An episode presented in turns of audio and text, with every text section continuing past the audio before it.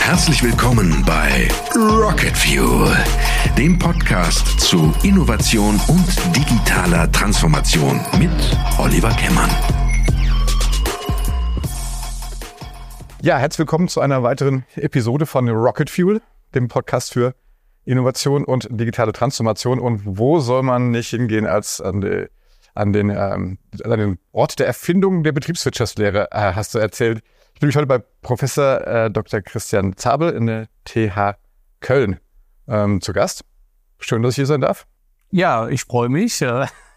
Äh, ja, Christian, du bist Professor für Unternehmensführung und Innovationsmanagement. Habe ich das richtig gesagt? Das ist vollkommen korrekt. So ja. lautet der volle Titel. Warum macht man sowas? was, äh ja, ich habe ja eine, eine, eine, eine, bunte Geschichte sozusagen. Ich, von Haus aus bin ich gar kein Betriebswirtschaftler, sondern Journalist. Äh, war dann beim ZDF, äh, bin dann aber früh schon so 2000er in Richtung des Managements äh, abgebogen. War dann bei der Unternehmensberatung, wo wir früh uns mit digitaler Transformation im Medienbereich äh, auseinandergesetzt haben und zur ZDF Mediathek aufkam, 2005, 2006, so das haben wir mit begleitet und bin dann ähm, äh, zur Telekom gegangen als Assistent von René Obermann. Ähm, und die Telekom ist ja ein Unternehmen, was sich digital sehr häufig transformiert hat und mittlerweile würde ich auch sagen, sehr erfolgreich transformiert hat. Also ähm, hat er mir auch Kontakt, wenn man so guckt. Äh, damals waren die ja schon im Umbruch, aber wo die heute stehen, auch von der Unternehmenskultur, ja, von vielen anderen, dann ist es doch schon ein sehr anderes Unternehmen. Und das war natürlich sehr spannend. Ähm, habe dann auch selber noch bei der T-Online das Produktmanagement geleitet, also habe selber auch digitale Produkte entwickelt und äh, ausgerichtet, also dass ich einmal ja den ganzen Zyklus sozusagen mitgemacht habe und das dann akademisch zu begleiten, ist eigentlich relativ äh, naheliegend ähm, und halt natürlich auch total spannend, ja, weil natürlich man im Geschäftsleben ist man sehr nah dran, passiert sehr viel es fehlt halt so ein bisschen die Chance, da mal einen Schritt zurückzugehen und mal ein bisschen analytischer drauf zu gucken auf vieles. Ne? Da ist dann die Zeit nicht für. Und so ist das eigentlich ganz spannend, wenn man das gut ergänzend machen kann. Also versuchen wir auch immer sehr praxisnah und sehr angewandt zu, äh, zu forschen. Also irgendetwas, was auch der Branche, den Unternehmen weiterhilft und jetzt nicht nur irgendwo Staub ansetzt in irgendeinem Ablageschrank. Ja, jetzt bist du äh, tatsächlich auch gar nicht so richtig weit weg von deinen alten Themen gegangen, eigentlich kann man so sagen, oder? Er beschäftigt sich viel mit, mit äh, immersiven Themen, aber auch mit Metaverse und sowas.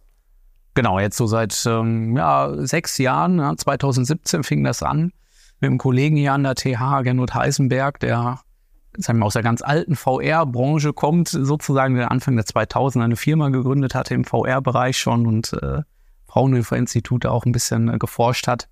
Der macht mittlerweile stärker Big Data, äh, was heißt stärker, also der macht eigentlich Big Data Sachen, äh, wo er sehr, sehr gut ist. Aber der hatte sozusagen noch diese historische Erfahrung und viele Kon Kontakte. Und wir haben damals 2017 uns äh, so ein bisschen das äh, angefangen anzuschauen, die VR-Branche oder die XR-Branche, also Virtual Reality, Mixed Reality, Augmented Reality in Deutschland, ja, die natürlich noch sehr klein war. Heute ist sie natürlich immer noch ein Nischenphänomen, aber doch deutlich gewachsen. Ähm, und äh, ja, mittlerweile seit sechs Jahren begleiten wir das Thema eigentlich, also mit einer Reihe von Studien, wo wir mit doch gewissem Aufwand, würde ich sagen, wirklich alle Firmen in Deutschland rausgesucht haben, die sich damit befassen äh, und die dann halt repräsentativ befragen. Wir haben auch ein paar andere Sachen gemacht. Wir haben äh, vor zwei, drei Jahren haben wir uns den Markt der VR-Gamer angeguckt, haben über 400.000 deutsche VR-Gamer befragt, weshalb die das nutzen und in welcher Form.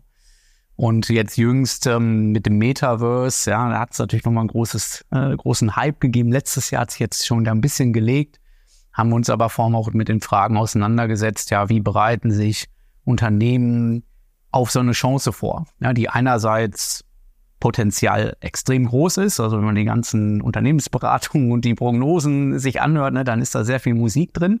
Aber es ist natürlich auch extrem vage. Ja, keiner weiß so richtig, was das Metaverse wirklich ist.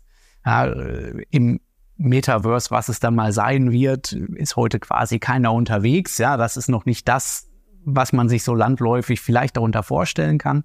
Das heißt, es ist unternehmerisch halt total spannend, aber auch total herausfordernd, weil es halt so super vage ist. Ja, man kann da ganz, ganz wenig festmachen. Und da haben wir jetzt halt ähm, dann qualitativ in diesem Fall geforscht, wie machen das eigentlich Firmen? Ja, sozusagen, da sind mal diese, diese Veränderungsfähigkeiten, Dynamic Capabilities heißt das im Management-Sprech, äh, ja, sind da wichtig. Also wie erkenne ich den Wandel, ja, wie, wie ergreife ich den und wie passe ich dann mein Unternehmen an? Und da haben wir jetzt äh, eine Studie gerade jüngst publiziert, ähm, wo es genau darum geht, wie erkennen die diesen Wandel, ne? welche Routinen nutzen die da ein, ne? wie, wie, äh, wie macht man das sozusagen? Und das ist eigentlich ganz spannend, ja, weil das wirklich eine, ja, wie schon gesagt, große Herausforderung. Und wie machen das die Firmen? das ist naheliegend. Also ich verweise natürlich auf den Text. Nein, also den verlinken wir gerne in den Show Notes. ja, das äh, tatsächlich hinter der Paywall. Das ist äh, dann äh, leider so. Ähm, äh, aber auf LinkedIn äh, werde ich ja so ein paar Exzerpte dann äh, teilen. Nein, also ähm, wir haben tatsächlich ähm, 14 äh, VR-Firmen befragt, ja, also sehr unterschiedliche, kleinere, etwas größere, die sich mit dem Metaverse auseinandersetzen. Wir haben da unterschiedliche Ansprechpartner gewählt, also kommerzielle und technologisch orientierte, ne, weil da die Blicke auch äh, drauf sind. Und dann ähm, gibt es eine ganze Reihe von Erkenntnissen. Was ich ganz spannend fand, ist zum einen, wie hoch die Bedeutung so von diesem Social Sensing ist, also der zwischenmenschliche Austausch. Ja, wir sind ja hier in einer Hightech-Branche, die über Virtualisierung geht, ja, also Telekonferencing oder Immersion. Ja, äh, das heißt, eigentlich würde man sagen, das ist doch total technologiegetrieben und technologiebasiert. Aber tatsächlich ist der Wandel halt, ist das so komplex. Ja, ich habe so viele Untertechnologien, die vielleicht von Bedeutung sein können. Wenn ich jetzt Metaverse kann ich ja als Web 3 Thema verstehen. Ja, das kann ich als VR Thema verstehen. Das kann ich als Mischung aus allem verstehen sozusagen. Ja, dann äh, muss ich mich auf das, habe ich ganz verschiedene Ökosysteme. Ja, ist jetzt Oculus das Wichtigste oder Apple oder äh, noch viele andere, die es ja auch gibt. Ja, oder alle gleichzeitig. Das heißt, es gibt so viel an Veränderungen, dass ich das gar nicht beobachten kann, dass eigentlich dieses ähm, äh, wer erzählt mir was extrem wichtig wird. Ja, natürlich lesen die alle die Newsletter und so, das, ne, das gehört auch dazu, das haben wir auch rausgefunden natürlich, aber dass das extrem wichtig ist. Und da vor allem auch ähm, der zweite Aspekt da ist, dass es doch eine sehr starke, ja, so Co-Creation gibt. Ja, weil man halt so komplex unterwegs ist. Ja, da haben uns einige Firmen berichtet, naja, wir sind halt oftmals auch gar nicht in so einer ganz direkten Konkurrenz, ja, weil es dann doch die Use Cases so unterschiedlich sind. Das wird sich auch ändern, wenn der Markt reifer wird, dann wird es mehr Head-to-Head -Head sein, ne? dass man eher zusammenarbeitet oder dass halt Firmen, wenn man jetzt größere Firmen hat, dass die halt mehrere VR-Firmen sozusagen aus unterschiedlichen Abteilungen, ja, der eine hat mit dem zusammengearbeitet, der eine mit dem und dass dann natürlich die VR-Firmen vor dem vor der Anforderung stehen, wir müssen unserem Kunden auch irgendwas anbieten, was untereinander funktioniert, sozusagen, ja. Weil sonst sind wir alle drei daraus, sozusagen, ja. Oder halt, wenn wir mit Kunden zusammenarbeiten, ähm, dass man halt vieles entwickeln muss, sozusagen gemeinschaftliches Verständnis, ja, ähm, bis hin zu Vertragsmodellen. Ja, und das heißt also, dieser Austausch ist extrem wichtig.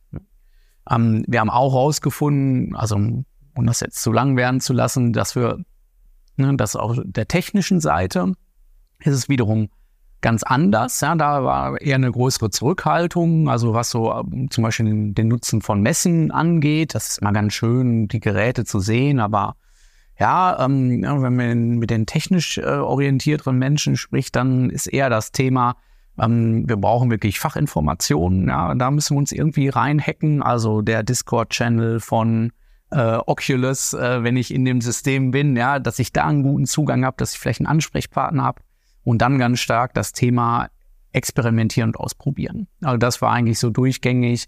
Ja, das war leicht die Information über diese Geräte, über die, über die Software.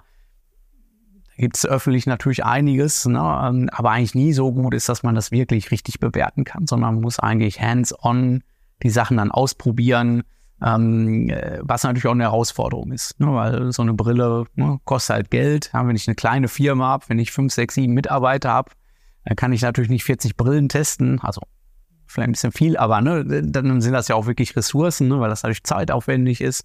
Ähm, das heißt, das ist auch ein großer, großer Zwiespalt, den man, den man da äh, sehen kann. Genau. Also das waren so die, sind vielleicht zwei ganz interessante Nuggets, die man da äh, rausstellen kann. Ähm, und halt insgesamt das fiel uns auch auf, also außer jetzt bei den ganz großen, wir hatten drei sehr große Unternehmen mit dem Sample, die also dann natürlich das mit Abteilungen und ne, äh, ordentlich strukturieren können. Ähm, bei den meisten auch mittelständisch geprägten Firmen ist es dann doch sehr viel fluider. Ähm, das äh, haben wir gesagt, ist so ein bisschen so, so ein Bricolage. Verhalten, ja, so eine Möglichkeit, wie kann ich kreativ mit den wenigen Ressourcen umgehen. Ja, ist dann vielleicht nicht immer eine Strategie, sondern oder gibt es einen Kontakt oder da haben wir einen Zugang irgendwie oder da jetzt haben wir gerade diesen Case für den Kunden entwickelt, also gehen wir weiter in die Richtung, ne, wo man jetzt ähm, auch teilweise beobachten kann, dass vielleicht die Unternehmensvision dann vielleicht mal davon leicht abgewichen wird, sozusagen, weil man halt sagt, ne, wir müssen, da geht jetzt gerade was sozusagen, ja. Ähm, was ja eigentlich ein unternehmerisches Verhalten dann auch ist, ne, sozusagen, dass man ne, große Strategien kann ich natürlich machen, wenn ich auch die Ressourcen habe, ja. wenn ich äh, im Kampf stehe sozusagen, ne, dann muss ich halt auch gucken, wo geht gerade was. Ja. Ähm, wenn ihr jetzt, du sagst, ihr habt VR-Firmen gefragt, sind das jetzt wirklich nur Firmen gewesen, die rein auf sozusagen VR oder AR-Anwendung ähm, spezialisiert waren oder waren das auch ganz normale Unternehmen, die sich jetzt mit dem Thema neu beschäftigen? Nee, das waren tatsächlich alles Firmen, die sich damit äh, intensiv auseinandergesetzt haben. Klar, die größeren machen natürlich auch noch was anderes. Ne? Also wir haben natürlich keine Firmen mit jetzt über 10.000 Mitarbeiter in Deutschland, die nur VR machen. Ne? Das ist äh, dann nicht der Fall. Aber das waren schon äh, Spezifika. Weil in der Tat hast du natürlich recht. Ähm, das hat natürlich auch mit dem Metaverse nochmal zugenommen. Wir haben natürlich auch viele Firmen, die das halt weniger stark machen. Oder die vielleicht auch, sage ich mal, eher aus der Agentursicht sagen, wir machen jetzt mal was in VR ja, ähm, und vielleicht sich auf anderes nur draufsetzen, aber eigentlich die, die Eindringtiefe dann nicht besonders hoch ist. Hier hatten wir es wirklich Firmen, die darauf spezialisiert waren, also die wirklich da eine große Expertise haben. Kriegt ihr das denn auch mit, also dass das vielleicht auch irgendwie mittlerweile so ein Thema auch für andere Firmen interessanter wird und die dann speziell mit diesen Firmen dann sprechen und, und äh, ja. Also das schon. Wir haben ja, ähm, ich hatte es gerade gesagt, wir haben ja seit mehreren Jahren diese Studie gemacht, wo wir wirklich repräsentativ alle XR-Firmen in diesem Fall in Deutschland befragen, sozusagen zu einer Reihe von Items. Und ähm, eine Sache, die wir mehrfach abgefragt haben, jetzt auch im letzten Jahr, war die Frage, ähm, äh, wo geht's eigentlich hin mit dem Markt? Ne? Also was erwarten Sie in den 18 nächsten Monaten im Bereich VR, MR oder AR? Was sind so die, die Themen sozusagen? Ähm, die Befragung ist jetzt vom, vom Juni letzten Jahres, also muss man jetzt dabei sagen, aber ne, ich glaube immer noch aussagekräftig. Und da hat man tatsächlich gesehen, dass so dieses Thema der Bekanntheit, ja, das hat so zum Beispiel im VR-Markt deutlich abgenommen als Hindernis. Ja, haben früher die Firmen gesagt, wenn man so 2017 zurückdenkt, ja, viele haben es halt noch nie angewendet. Ja, da muss man das erstmal, also alle nicken VR, aber keiner hat mal so ein Headset aufgehabt. Das heißt, ich muss da hinfahren, Workshop machen das erstmal zeigen und dann verstehen die das und dann kann ich darüber reden. So, das ist natürlich immer noch ein Thema, hat aber an Bedeutung äh, nachgelassen. Ja, so auch in den Zahlen sieht man das. Weil natürlich viele Firmen haben schon mal gemacht. Es ist auch viel passiert auf Messen. Es gibt auch viele Initiativen von der Wirtschaftsförderung, die sagen, wir machen irgendwelche Experience Days und so. Das hilft halt alles. Ne? Ähm, das heißt, ähm, von daher gibt es mehr Firmen, die sich damit so auseinandersetzen. Ja? Und was wir auch sehen, ist, dass einmal bei den Firmen, die das halt schon länger anwenden, dass da so ein bisschen der, der Übergang ist vom, wir probieren es mal aus, hin zu, okay, wie können wir es denn wirklich vielleicht im Regelbetrieb mehr anwenden? Ja, das war sicherlich, als wir Anfang angefangen haben, das zu studieren, ähm, sehr stark so, dass man so diese One-Offs hatte. Man hat mal was für eine Messe gemacht, man hat mal was gemacht hier oder weiß nicht, ähm, gab es immer die Beispiele von dem und dem Unternehmen, aber wenn man mal nachgefragt hat, die hatten halt drei Brillen oder so. Ne? Das war jetzt, äh, was jetzt dann für einen DAX-Konzern oder so nicht viel ist. Ne? Und jetzt, das haben uns im letzten Jahr schon die Firmen zunehmend zurückgespielt, dass jetzt dann auch die Auftraggrößen größer werden. Ne? Dass man dann sagt, okay, jetzt lass uns mal 100 Brillen, 200 Brillen anwenden sozusagen. Oder hier haben wir wirklich einen Trainingscase, den wir jetzt dann auch wirklich laufen lassen können ähm, was dann natürlich auch die Umsätze erheblich erhöht. Ne? Also von daher, ähm, das ist mehr geworden, aber ähm, tatsächlich auch viele Firmen. Ähm, deshalb in dieser Befragung haben wir schon auch gesehen, dass es natürlich schon viele Firmen gibt, wo das nicht der, der Kerngeschäft, das Kerngeschäft ist. Ne? Also es ist jetzt immer noch so, ich habe es gerade mir noch mal angeguckt, dass für so zwei Drittel der Firmen, die haben schon über 50 Prozent aller Aktivitäten oder über 75 Prozent aller Aktivitäten sind nur XR man schon sagt, also es ist schon ein starker Fokus. Ne? Ähm, aber wir haben natürlich dann auch im Umkehrschluss 30 Prozent, die das vielleicht dann eher als ein Nebengeschäft betreiben, sozusagen. Ja. Ist das denn, ähm, ist das also man kann es ja, du hast eben ja gesagt, sowohl die Unternehmen miteinander kollaborieren, aber man kann natürlich ja auch solche, solche Applikationen natürlich für Kollaboration irgendwie einsetzen.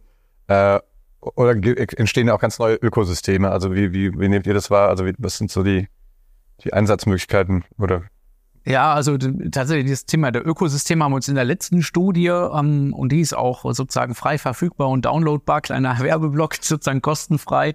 Ähm, wer, wen das interessiert, ähm, haben wir uns tatsächlich dediziert sogar angeguckt, ja. Ähm, und äh, da muss man sagen, also wenn wir wirklich über Ökosysteme jetzt wissenschaftlichen Sinne sprechen, dann sagen wir, es ist ja sozusagen wie bei so einem natürlichen Ökosystem. Es gibt viele Player, aber die sind verbunden über eine zentrale technische Plattform, die meistens auch von einem Unternehmen betrieben wird. Also sprich Oculus zum Beispiel ist ein Be oder Apple. Ja, das sind solche Beispiele für Ökosysteme.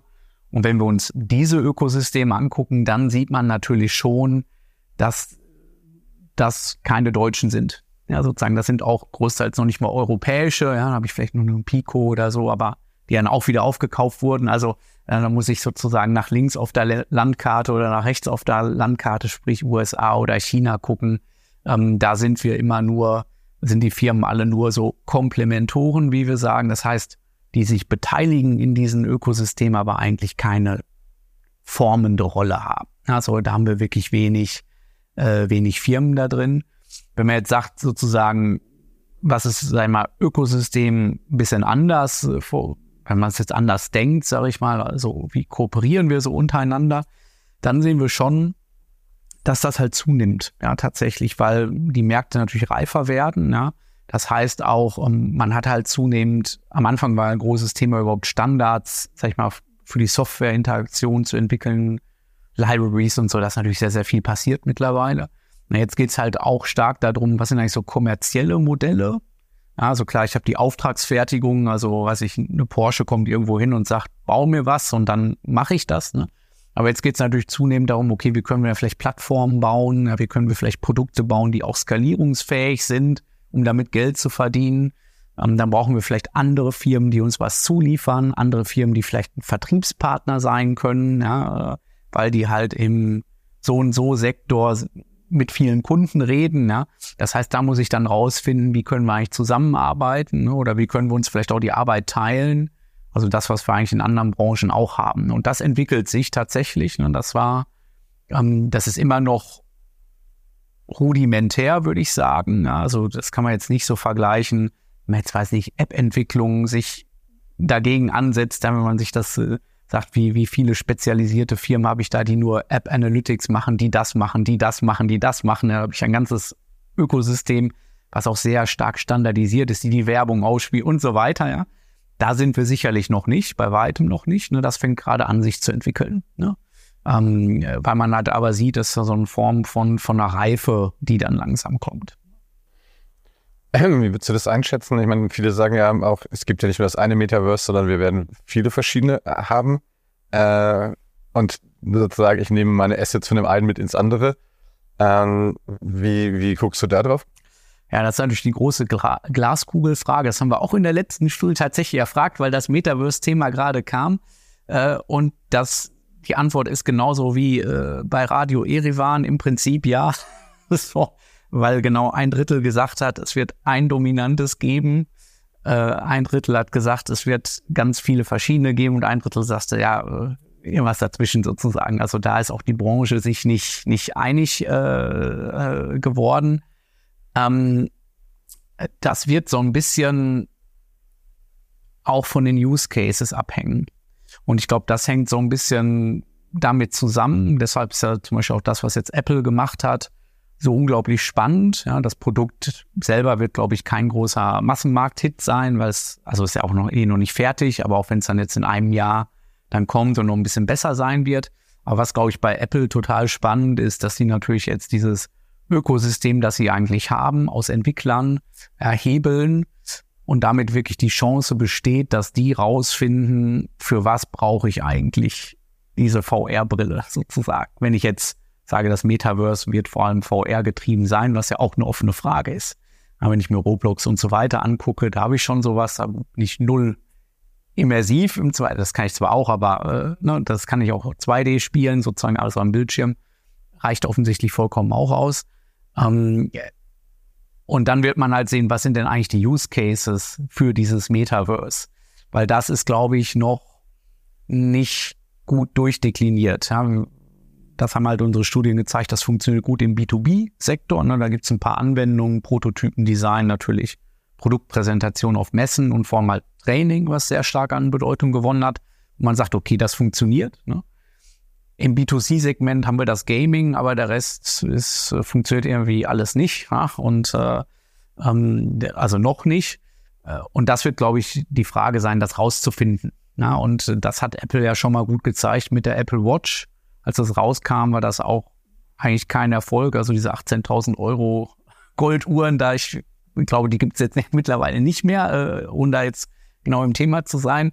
aber ähm, irgendwann haben die Leute halt rausgefunden, okay, das ist meine Personal Fitness Device. Ja, und damit ist das Ding eigentlich, hat auch angefangen zu fliegen. Also dieses äh, Sprechen ins Ding wie bei Star Trek oder im, im Agentenfilm, das hat sie eben nicht so durchgesetzt. Das scheint nicht der Killer, aber es war halt als äh, Health Device, hat es einfach funktioniert. Und das bräuchten wir eigentlich dann auch für VR oder für diese MRA-Brillen ja, oder MR-Brillen, wenn das kommt. Und dann wird es da wahrscheinlich spannend. Und dann wird man auch beantworten können, Antwort, aber bei Professoren ist das ja immer so, ne? Ähm, ähm, ne dann wird man auch sagen können, wird es halt eins oder mehrere geben. Ja, weil wenn das jetzt wirklich dieses Embodiment und ich bin da sozial unterwegs, ja, und ich habe meinen Charakter und meine Kleidung, dann ist das Thema sicherlich wichtiger, das mitzunehmen. Ja, kann man sich vorstellen. Ja. Ähm, wenn es aber eher spezialisierte Anwendungen sind, auch im B2B-Case oder so, dann werde ich vielleicht einfach verschiedene haben. So, dann ist das vielleicht nicht so wichtig. Ja, und das, äh, das wird sich dann, glaube ich, glaube ich, raus, rauskristallisieren. Ja? Weil dann auch die Frage ist, ne, wenn ich da bin, dann will ich vielleicht auch gar nicht so aussehen, wie ich aussehe. Dann, äh, also da gibt es ja viele ne, Abschichtungen, die man jetzt eigentlich auch nicht gut beantworten kann. Ja. Ist denn, äh, ist denn das ganze Thema Web 3 in dem Kontext äh, dann noch, noch relevant? Also auch also wie weit auch spielt auch dein Blockchain noch eine Rolle? Also ist es dieses, diese Teilhabe tatsächlich? Oder sind das zwei ja, verschiedene Sachen? Ja, also da kann man, äh, da, wenn man jedem zuhört, kann man dem nur zustimmen sozusagen. Ja.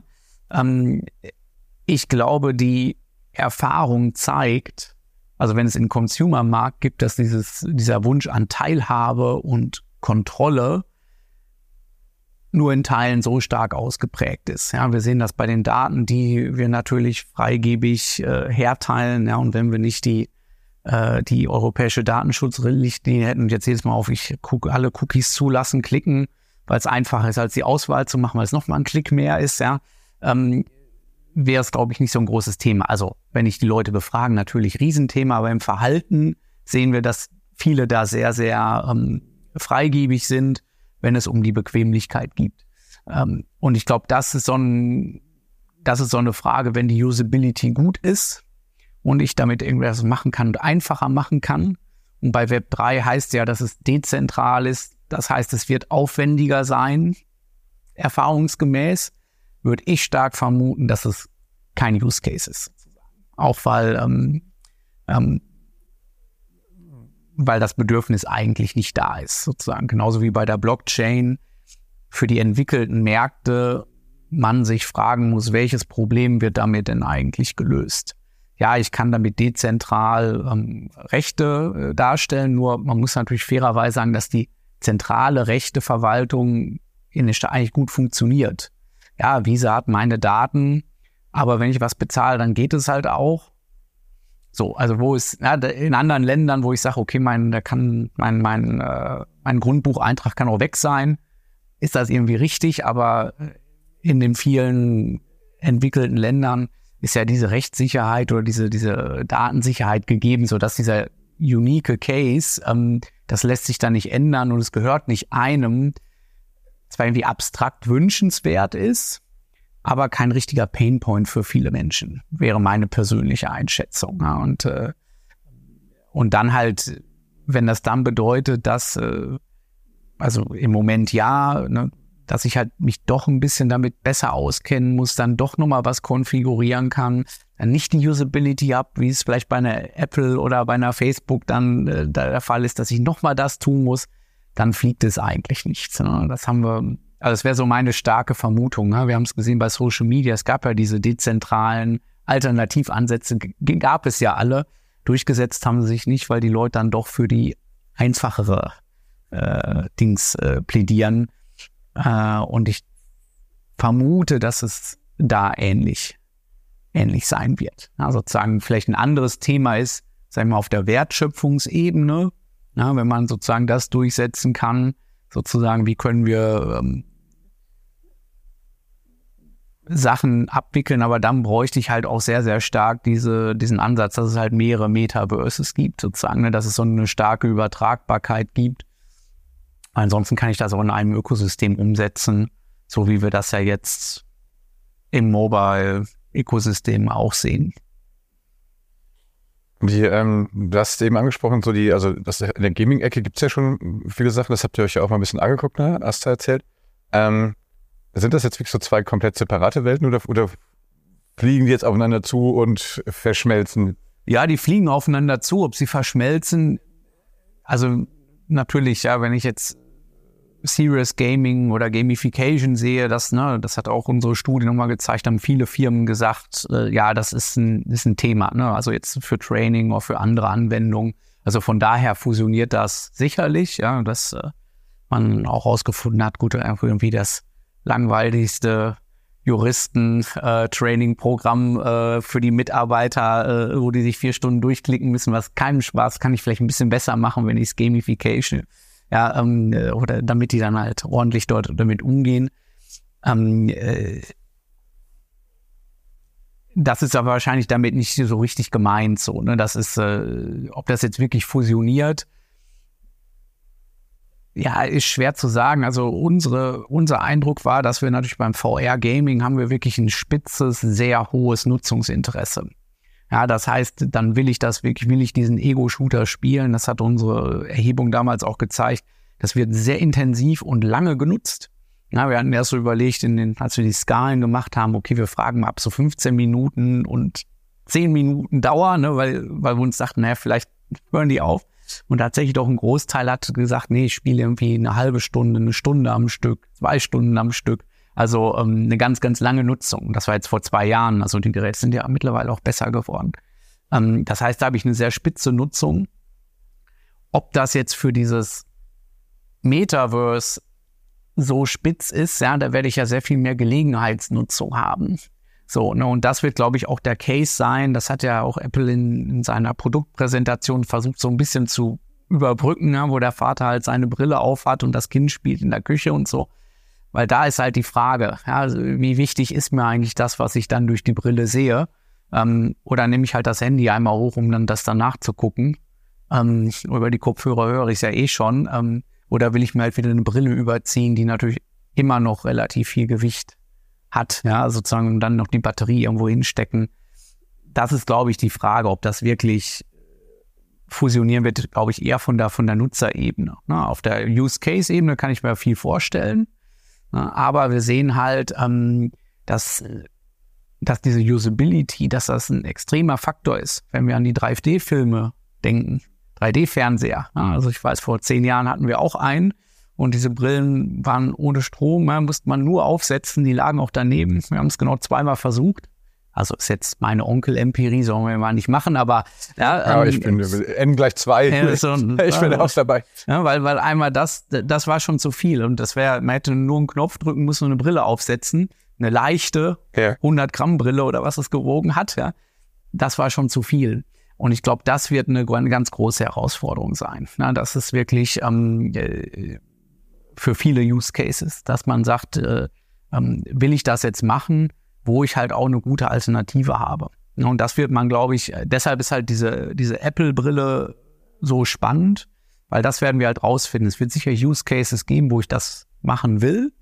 Und die Frage ist, wie viele sind das denn eigentlich? Weil ähm, man könnte auch argumentieren, ich weiß jetzt, hier, wenn äh, ähm, ja, der Rolf Messmer von Raum oder so das hört, dann wird er mir den Kopf abreißen, ja, weil ich mal gesagt habe, naja, so Te Telekonferenzen kann ich auch mit Zoom machen, ne? Äh, würde jetzt äh, stark widersprechen. Das stimmt natürlich auch, ne? wenn es jetzt wirklich nur um ein Team-Meeting geht und ich will 20 Minuten mich austauschen, ja, dann reicht es mir vielleicht auch, das 2D in HD Auflösung zu sehen, sozusagen. Ne? Oder wenn ich, äh, ähm, wenn ich kurz eine E-Mail schreiben will, dann brauche ich keine Immersion und so, ne? Das ist, aber da gibt es auch sehr, sehr viele Fragezeichen. Ne? Ähm, sicherlich gut auch ist der Fortschritt und auch natürlich von, von, von Oculus, von Meta, das darf man jetzt auch nicht vergessen, dass die Geräte natürlich auch immer besser werden. Ne? Das heißt also auch die Kosten werden äh, immer geringer, einerseits von den Geräten, aber auch die Nutzungskosten, dass ich als Nutzer sage, ähm, äh, ich kann es mir aufsetzen sozusagen. Ja, das ist weniger Hassel. Ja, und da sehen wir doch schon aus vielen Sachen, dass das immer noch große Hürden sind. Ja, weil ich muss mir das ums Kopf binden, so, ich muss halt mich damit auch bewegen können, ja, und so weiter und so fort. Äh, wir kennen alle die Videos aus dem Internet, wo dann Leute umfallen und so weiter. Ja, da gibt es also schon eine Cyber-Sickness und so gibt es auch ein paar Punkte, die werden natürlich immer besser werden. Ja. Ähm, jetzt hat die Apple im Prinzip ja eigentlich, äh, wäre glaube ich ganz pfiffig, jetzt ja, bevor die Brille auf den Markt kommt, jetzt ja schon vorher so ein, so ein, so ein, so ein, so ein Entwickler-Kit ja veröffentlicht. Mhm. Ne? Und das, das hast du ja eben angesprochen, ne? das ist dieses, dieses Ökosystem wurde ja eigentlich mit Unity so eine relativ, sag mal, simple Plattform ja eigentlich gemacht. Ne? Äh, ist, glaubst du, ist das, ist das wichtig, dass es, dass dass man diese Zugangshürden quasi auch für die Entwicklung so verringert? Ja, ich glaube, ist ganz entscheidend. Also jetzt gerade äh, da, das hat dann bei Apple ja verstanden mit dem App Store damals ja eher zufällig eingeführt, aber rückblickend natürlich ein wesentlicher Erfolgsfaktor für das ganze Ökosystem dann auch von Android.